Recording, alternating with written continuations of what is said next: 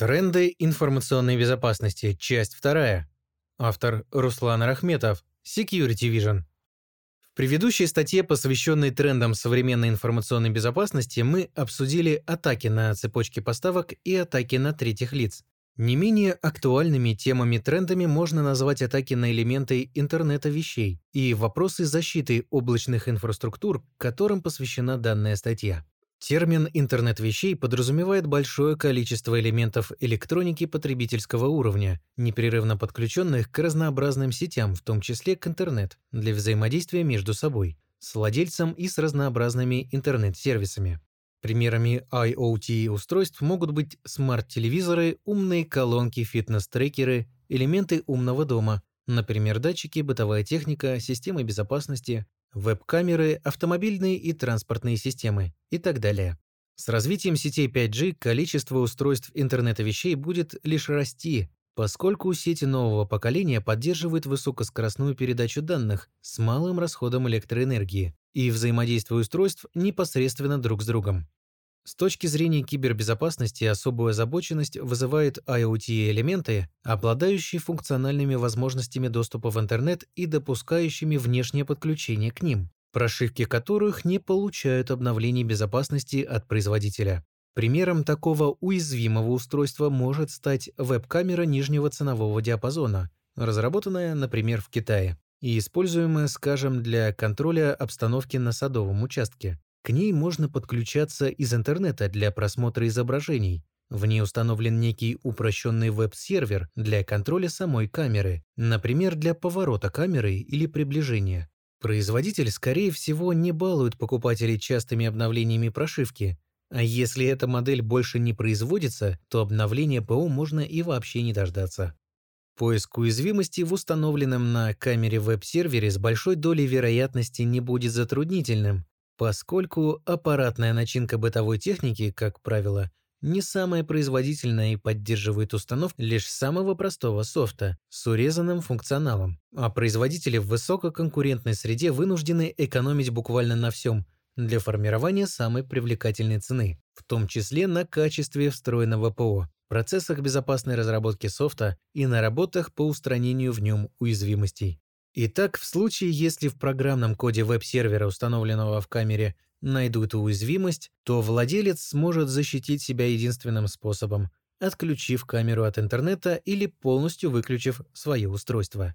В случае с простой домашней электроникой это несложно, но как быть, например, владельцам большого парка таких камер, которые необходимы для выполнения определенной бизнес-функции, например, контроля важного объекта? Скорее всего, такая камера так и останется подключенной к интернету, и через некоторое время она окажется взломана через найденную уязвимость. Дальше работа камеры будет контролироваться уже злоумышленником. Он может как безнаказанно просматривать изображение с камеры или просто выключить ее, так и использовать устройство в своих целях, например, сделать его частью бот-сети, которая осуществляет DDoS-атаки по указанию злоумышленника. Или банально начать майнить криптовалюту, расходуя электроэнергию своего ничего не подозревающего владельца.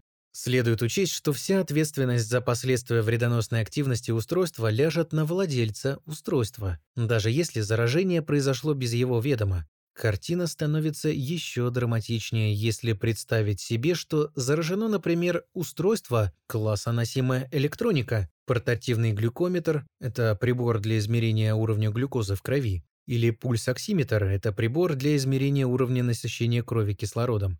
Таким образом, вопрос защиты устройств интернета вещей уже выходит за рамки стандартных бизнес-рисков и затрагивает жизнь и здоровье людей, что является абсолютным императивным приоритетом.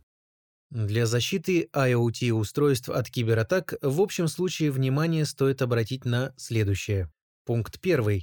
Страна производства устройства и производитель. Чем известнее производитель, тем выше вероятность своевременного обновления ПО и ниже вероятность наличия неустраненных уязвимостей, о которых известно вендору.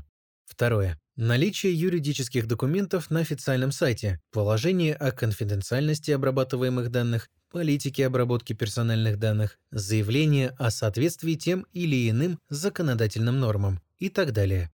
Третье. Возможность настройки встроенного ПО для отключения внешних интернет-подключений к устройству, удаленного управления, администрирования, просмотра состояния и так далее.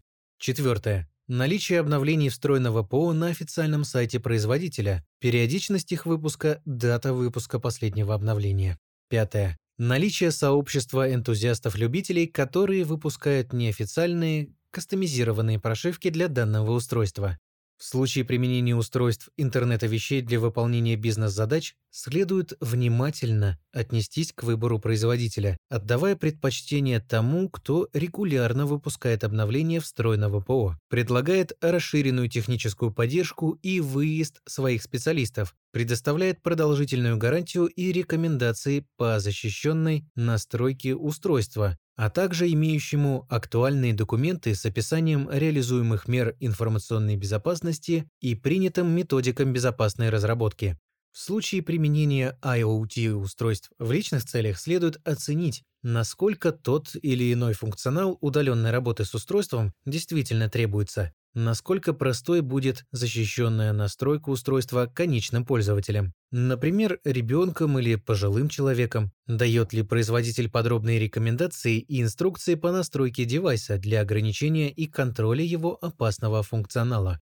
Вопросы защиты облачных инфраструктур также являются крайне актуальными на текущий момент, и это, несомненно, связано с популярностью облачных платформ и решений, которые привлекают заказчиков легкостью горизонтального масштабирования, прозрачным планированием затрат, возможностями переложить часть задач по обслуживанию инфраструктуры на специалистов клауд-провайдеров, Кроме того, в последнее время на отечественный рынок облачных инфраструктур вышли многие известные игроки, которые предлагают клауд-решения и сервисы, предназначенные в том числе для обработки персональных данных, работой в составе государственной информационной системы, а также для обработки конфиденциальной информации, защищенной от несанкционированного доступа. Такие предложения позволяют пользоваться услугами облачных сервисов даже государственным учреждениям, но при этом для многих компаний возможность работы с облачными инфраструктурами до сих пор остается под вопросом. Главными челленджами являются вопросы соответствия законодательству, конфиденциальности корпоративной информации как для провайдера услуги, так и для соседей по инфраструктуре,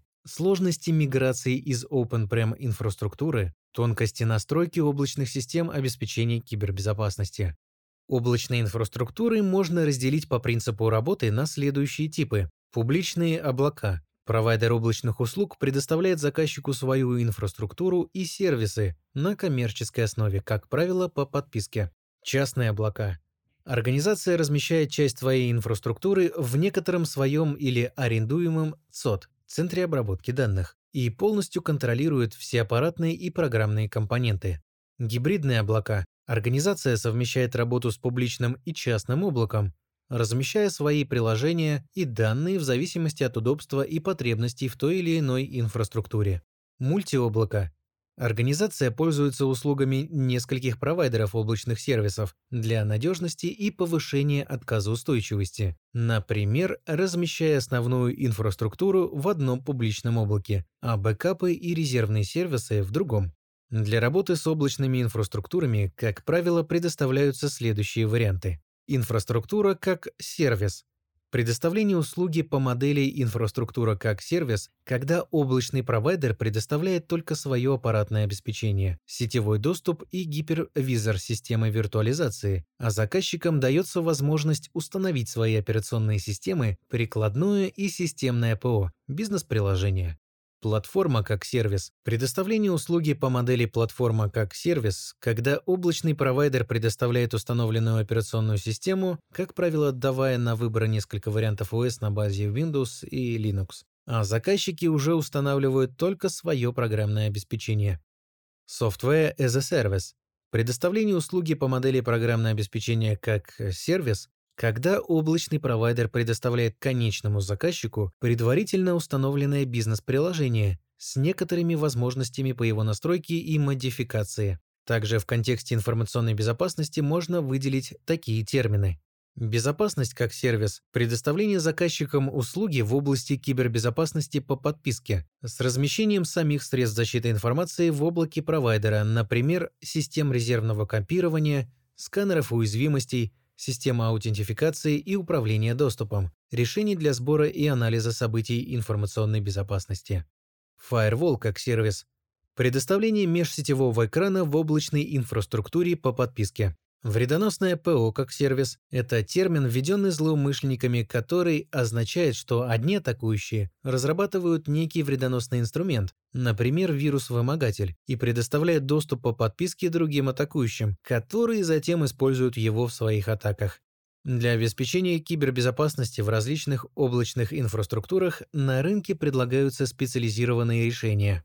Cloud Access Security Broker Брокеры безопасности облачного доступа, обеспечивающие информационную безопасность в облаке путем аутентификации пользователей, в том числе мультифакторной, контролем предоставления доступа к данным, логированием действий, предоставлением отчетности, а также путем контроля программного API доступа со стороны приложений и сервисов. Cloud Security Posture Management Системы управления состоянием облачной безопасности, помогающие проанализировать киберриски на основе данных о настройке облачной инфраструктуры, проводящие оценку соответствия таких настроек облачных систем требованиям законодательства и рекомендациям вендоров, помогающие визуализировать состояние информационной безопасности в клауд-инфраструктуре. Cloud Workload Protection Platform облачные системы защиты сервисов, осуществляющие контроль настроек размещенных в облаке элементов, серверов, контейнеров, приложений, анализ их уязвимостей, сегментацию на сетевом уровне, контроль активности, устранение угроз. Secure Access Service Edge Программные сервисы безопасного доступа, предоставляющие пользователям удобный и безопасный доступ к корпоративным облачным ресурсам с использованием средств мультифакторной аутентификации, с проверкой подключающегося устройства на соответствие требованиям компании, с применением функционала систем обнаружения или предотвращения вторжений и контролем сетевого трафика.